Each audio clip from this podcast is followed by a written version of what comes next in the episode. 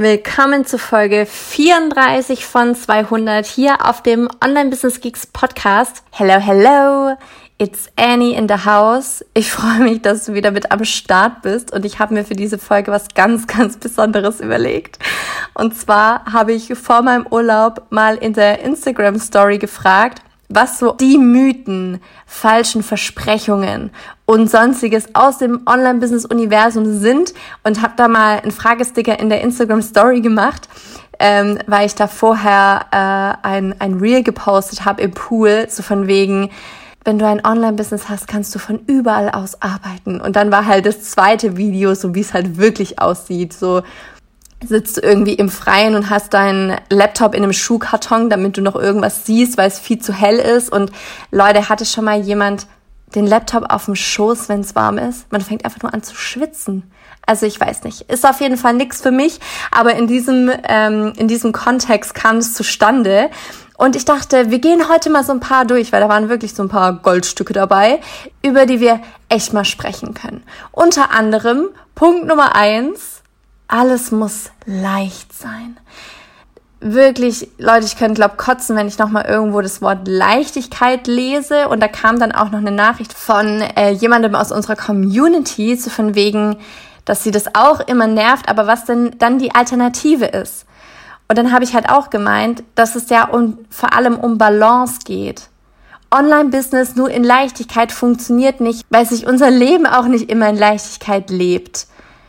Und ich finde, dass es einfach ein falsches Bild ist, das da irgendwie vermittelt wird, weil wir halt irgendwie die Scheinwelt Instagram haben, wo jeder nur die positiven Seiten zeigen kann. Natürlich können wir dann suggerieren, dass alles leicht ist und dass Online-Business in Leichtigkeit aufgebaut werden kann. Aber so ist es halt leider nicht. Du wirst auch mal Nächte durchackern kurz vor einer Deadline. Du wirst auch mal echt schimpfen, wenn Sachen nicht funktionieren. Und du wirst auch mal Phasen haben, wo es monetär vielleicht nicht so läuft als in anderen Monaten. Und dann ist halt auch nicht der richtige Weg, da wieder Leichtigkeit reinzubringen, sondern vielmehr die Arschbacken zusammenzuklemmen, zu wissen, wofür du das machst, damit du wieder zu der Leichtigkeit zurückkehren kannst. Wir sagen ja nicht, dass es nicht funktioniert und dass das nicht auch ein schönes Ziel ist. Aber es ist einfach utopisch zu glauben, dass du dein Online-Business immer in Leichtigkeit führen wirst. Und dementsprechend wollen wir nicht Teil dieses falschen Bildes sein. Okay. Punkt Nummer zwei.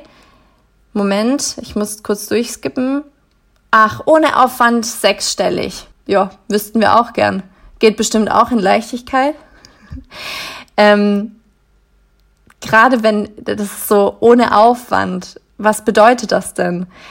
So gerade wenn du launchst, du musst ja unheimlich viel aufstellen, aufbauen an Technik, Strategie und später kommt ja dann auch noch die Optimierung. Also du wirst immer irgendeine Art von Aufwand haben äh, und schon dreimal funktioniert es nicht über Nacht. Leute, sechsstellig, sechsstellige Launches. Nachdem wir gefühlt siebenmal die Nische gewechselt haben, hat es uns zweieinhalb Jahre gedauert, bis wir einen sechsstelligen Launch hingelegt haben. Also ja, das war Aufwand, das war auch Zeitinvest und es war vor allem testen, ausprobieren, optimieren, weitermachen.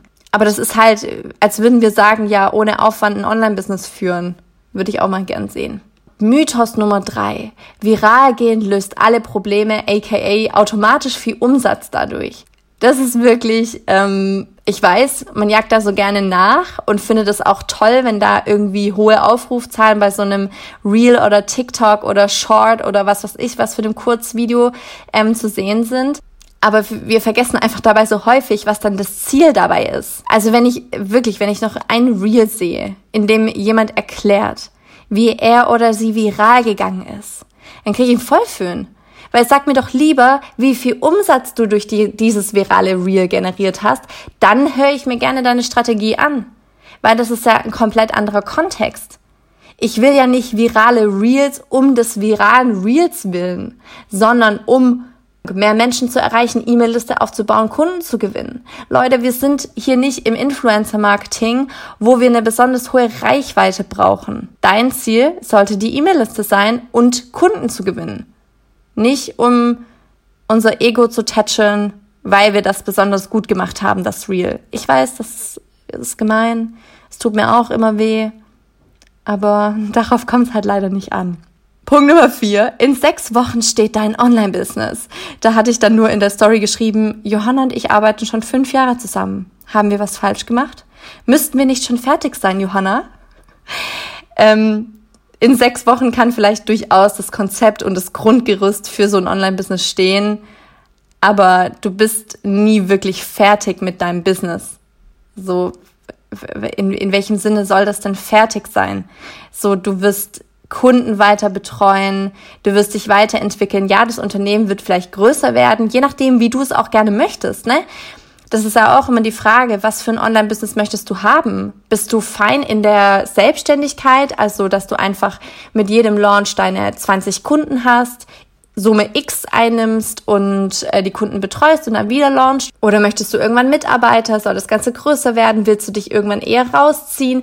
Das sind ja alles Dinge, die passieren mit der Zeit und nicht in sechs Wochen, während du dein Online-Business dann aufgebaut hast. Ach Leute. Oh, oh, da kommt ein guter. Mm, Punkt Nummer fünf. Du musst es nur manifestieren, dann kommt alles von allein. ich weiß gar nicht, ich habe so das Gefühl, das war so das letzte halbe Jahr. Ähm, so ein richtig krasses Wording in der Online-Business-Bubble, so von wegen, wenn du es vor dir sehen kannst, dann wird's auch wahr.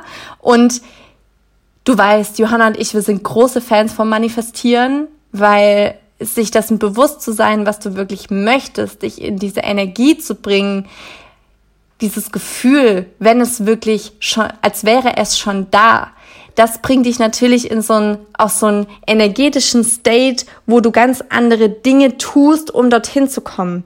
Aber da sind wir ja wieder beim entscheidenden Faktor. Du tust Dinge, um dahin zu kommen. Du bist nicht einfach nur im Schneidersitz und meditierst vor dich hin und siehst deine Vision vor dir, sondern du siehst deine Vision vor dir und du nimmst die Türen, die sich öffnen. Du ergreifst Chancen, du triffst Menschen, du gehst auf Meetings.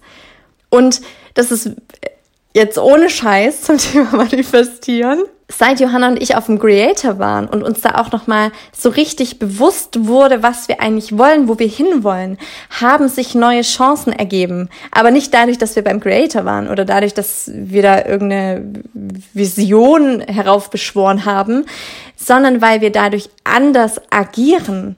Wir tun andere Dinge, um dorthin zu kommen. Sehr spannend. Und das ist, glaube ich, echt so immer der entscheidende Faktor, äh, um, um den es tatsächlich am Ende geht. Du manifestierst dir nicht einfach nur irgendwas her und dann passiert es einfach so, sondern du gehst die Schritte dafür. Du gehst die entscheidenden Schritte dafür.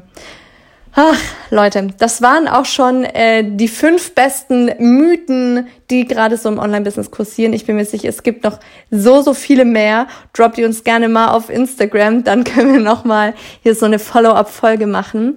Aber in diesem Sinne wünsche ich dir einen ganz wunderbaren Tag. Wir hören uns bald wieder, du Geek.